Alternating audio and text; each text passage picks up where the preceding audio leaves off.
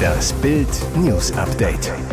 Es ist Dienstag, der 12. September und das sind die Bild Topmeldungen.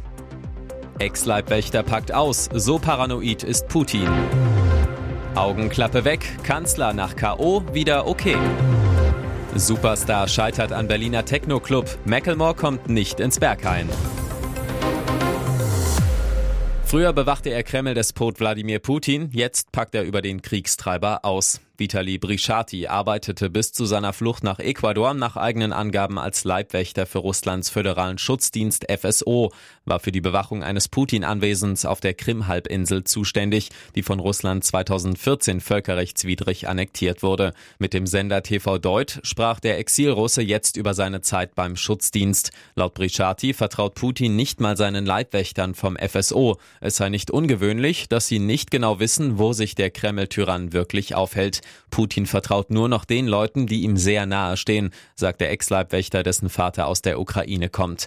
Es sei beispielsweise normal, dass Putin seine Ankunft in seinem Domizil am Schwarzen Meer an zwei verschiedenen Flughäfen ankündige und dann mit dem Schiff komme. Das zeigt, wie sehr dieser Mann um sein Leben fürchtet, so Brishati.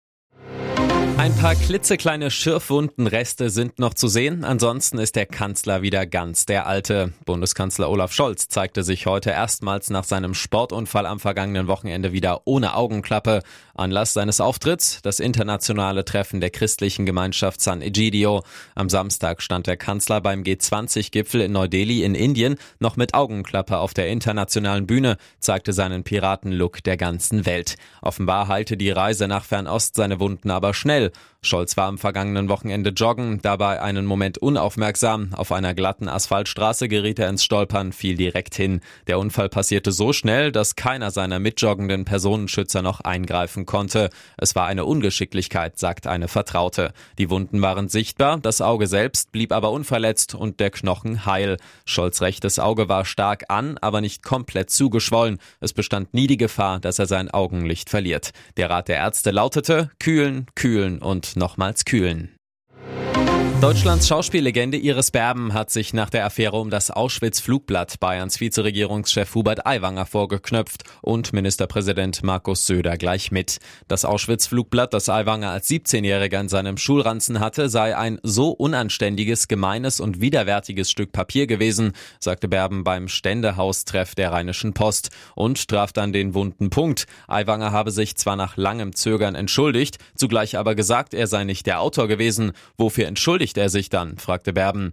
Es komme darauf an, wie der erwachsene Aiwanger heute damit umgehe. Dazu stellte Berben nüchtern fest, eine halbe Stunde nachdem er von Söder Absolution erhalten habe, sei Aiwanger in einem Zelt aufgetreten und habe sich feiern lassen als vermeintliches Opfer der Medien. Das ist schäbig, so das Urteil der preisgekrönten Schauspielerin, die sich seit vielen Jahren wie kaum eine zweite gegen Antisemitismus engagiert. Auch Bayerns Ministerpräsident Markus Söder bekam von Berben sein Fett ab, weil er sich auf Gedeih und Verderb weiter an Aiwanger kettet. Berben warf Söder in ihrer Rede Machtkalkül vor, auch wenn er in einer Zwickmühle gewesen sei. Der Regierungschef habe ihrer Ansicht nach in der Flugblattaffäre nur verlieren können, egal wie er sich entschieden hätte. Aber ich finde, vielleicht muss man mal darüber nachdenken, für welches Verlieren man sich entscheidet, ergänzte Berben. Heißt, welchen Preis man als Politiker zu zahlen bereit ist. Du kommst hier nicht rein. Er ist ein Gigant im Rap-Business, doch an der Tür des legendären Berliner Berghain half ihm dieser Status nicht weiter. Macklemore wurde am Wochenende von den Türstehern des Techno-Clubs abgewiesen und zog wieder von dannen. Beim Lollapalooza Festival am Sonntag im Berliner Olympiastadion stand der US-Rapper als Headliner auf der Bühne, wurde von 65.000 Menschen gefeiert. Als er dann selbst feiern gehen wollte, ließ der Jubel allerdings auf sich warten. Auf Instagram postete Macklemore am Sonntag eine Story, schrieb, wenn du abgelehnt wirst, wenn du versuchst, ins Berghain zu kommen. Eins von vier in meiner Karriere. Er versah den Post mit drei Smileys und nahm das Ganze offensichtlich mit Humor. Und jetzt weitere wichtige Meldungen des Tages vom Bild Newsdesk. Nach dem schweren Unwetter und den verheerenden Überschwemmungen im Bürgerkriegsland Libyen sind allein in der massiv betroffenen Stadt Derna nach Behördenangaben mehr als 1000 Tote geborgen worden. Etwa 10.000 Menschen sind vermisst, schätzt das Rote Kreuz. Die Lage ist sehr katastrophal. Überall liegen Leichen, im Meer, in den Tälern, unter den Gebäuden, sagte der Luftfahrtminister der im Osten herrschenden Regierung am Dienstag der Nachrichtenagentur Reuters am Telefon. Er rechne damit, dass die endgültige Zahl der Opfer sehr, sehr sehr hoch sein werde. Ich übertreibe nicht, wenn ich sage, dass 25 Prozent der Stadt verschwunden sind. Viele Gebäude seien eingestürzt. Nach Angaben der libyschen Nationalarmee sind ganze Stadtteile mit ihren Bewohnern ins Meer gespült worden. Tausende Menschen wurden vermisst. Die Behörden hatten am Montag bereits von mindestens 2000 Toten in den betroffenen Gebieten gesprochen. Da werden auch Politiker zu Fans. Nach dem Sensationstitel bei der Weltmeisterschaft in Manila kamen die Basketball-Champions zurück, feierten in Frankfurt mit den Fans. Ebenfalls mit von der Partie Innenministerin Nancy Faeser, die es sich nicht nehmen ließ, ein Selfie mit WM-Held Dennis Schröder zu machen. Unsere Basketballriesen gaben nach ihrem historischen Triumph weiter Gas, feierten die WM-Sensation in Manila bis in die Morgenstunden mit einer Privatparty. Dann ging es für die Weltmeister via Dubai zurück nach Deutschland. Um 8.50 Uhr am Dienstag landete die Mannschaft per Linienflug in Frankfurt. Dann präsentierten sich die Spieler den Fans. Die nächste Feier für unsere Basketballhelden. Ihr hört das Bild News Update mit weiteren Meldungen des Tages. Hier sitzt der Zugführer während der Fahrt zwischen den Waggons. Sekunden später entgleist sein brennender Zug. Fast 24 Stunden lag der tote Lokführer eingeklemmt unter Trümmern. Erst dann konnte er endlich geborgen werden. Beim Horrorcrash hat er außen auf einem Waggon gehockt. Starb er, weil er versuchte, die Katastrophe zu verhindern? Sonntagnachmittag gegen 15.30 Uhr war der Güterzug der Westfälischen Landeseisenbahn auf seinem Weg aus dem Zementwerk in Giesecke im Kreis Soest entgleist. Umgestürzte Waggons schoben sich ineinander.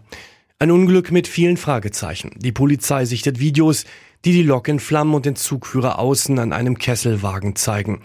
Polizeisprecher Marco Baffaschinelli. Die Situation wurde rund 200 Meter vor der Unfallstelle aufgenommen. Es ist üblich, dass in bestimmten Situationen wie Rangierfahrten oder an unbeschrankten Übergängen der Lokführer außen auf dem Zug ist und per Fernbedienung steuert. Den genauen Grund für den Aufenthalt außerhalb der Lok in diesem Fall ist Gegenstand der Ermittlungen. Möglicherweise war auch ein technischer Defekt am Zug der Grund für den Aufenthalt des Mannes außerhalb seiner Lokomotive und der Versuch, von einem Waggon aus die Bremse auszulösen. Mehr dazu lesen Sie auf Bild.de. Crash-Opfer muss ins Krankenhaus. Clanboss Arafat Abu Chaka verursacht Unfall. Clanboss Arafat Abu Chaka verpasste schon vor zwei Jahren fast einen Gerichtstermin, weil er auf dem Weg einen Verkehrsunfall hatte. Jetzt hat es bei ihm nach Bildinformationen schon wieder gekracht. Die Polizei will auf Anfrage zwar nicht bestätigen, dass es sich bei dem Unfallfahrer um ein bekanntes arabisches Großfamilienmitglied handelt, aber der Fahrer ist, wie der Clanboss, 47 Jahre alt und fährt nach Bildinformationen einen silbernen Mercedes mit rotem Cabrio-Verdeck. Das gleiche Modell, mit dem Arafat regelmäßig durch Berlin fährt. Arafat war am Donnerstagnachmittag gegen 16.10 Uhr mit offenem Verdeck auf dem Kudamm in Richtung Adenauerplatz unterwegs. Laut Polizei bog der Mercedes-Fahrer dann in Höhe Weizstraße nach links ab und stieß dabei mit einem 57-jährigen Motorradfahrer zusammen. Er soll den entgegenkommenden Motorradfahrer übersehen haben, so Polizeisprecherin Valeska Jakubowski auf Bildanfrage. Der Großfamilienchef nahm dem Biker die Vorfahrt. Der erlitt Rückenverletzungen und musste deshalb ins Krankenhaus. Arafat blieb hingegen unverletzt. Hier ist das Bild News Update. Und das ist heute auch noch hörenswert. Vor 24 Jahren kam es zum Zerwürfnis zwischen Ex-Kanzler Gerhard Schröder und dem früheren SPD-Chef und Bundesfinanzminister Oskar Lafontaine. Jetzt kam es offenbar zur Versöhnung. Wie der Stern berichtet, kamen die beiden im Mai bei einem Geheimtreffen in Lafontaines Haus im Saarland zu einem fünfstündigen Gespräch zusammen. Bei dem bislang vertraulich gebliebenen Treffen im Frühsommer waren Vertrauten zufolge auch die Ehefrauen der beiden früheren Intimfeinde Sojon Schröder-Kim und Sarah Wagenknecht anwesend. Schröder und Lafontaine zogen sich demnach zeitweise zurück, um unter vier Augen ihre Geschichte und ihr Zerwürfnis aufzuarbeiten. Auch aktuelle Fragen seien zur Sprache gekommen, heißt es. Schröder und Lafontaine hätten seitdem auch wieder telefoniert. Der Bruch zwischen dem damaligen Kanzler Schröder und seinem Finanzminister Lafontaine 1999 schlug hohe Wellen in der politischen Landschaft. Eine Aussöhnung erschien bislang undenkbar. Lafontaine wird am Samstag 80 Jahre alt. Schröder verfasste jetzt für den Stern eine Glückwunschbotschaft an ihn. Einer der heißesten Männer der Welt ist vom Markt. Captain America Chris Evans hat Netflix Warrior Nun Alba Baptista geheiratet. Seit Ende 2021 sind die beiden angeblich ein Paar. Öffentlich machte Evans seine Liebe allerdings erst jetzt im Januar.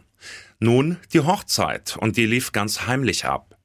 Wie das People Magazine erfuhr, sagten die beiden Schauspieler am Samstag bei einer Zeremonie auf einem Privatanwesen in Massachusetts Ja zum Bund fürs Leben. Die Location liegt in der Nähe von Chris Heimatstadt Boston. Damit alles geheim blieb, wurden die Handys der Gäste eingesammelt. Und alle, egal ob Familienmitglied oder Superstar, mussten eine Verschwiegenheitsvereinbarung unterzeichnen. Auch wenn alles super intim und geheimer blieb, Freunde von Marvel-Held Evans waren natürlich eingeladen. Unter anderem feierten Thor-Star Chris Hemsworth, Iron Man Robert Downey Jr. und Hawkeye Jeremy Renner mit. Darüber hinaus wurden laut People auch John Krasinski und seine Frau Emily Blunt in der Nähe von Boston gesehen. Auch sie sollen Hochzeitsgäste gewesen sein.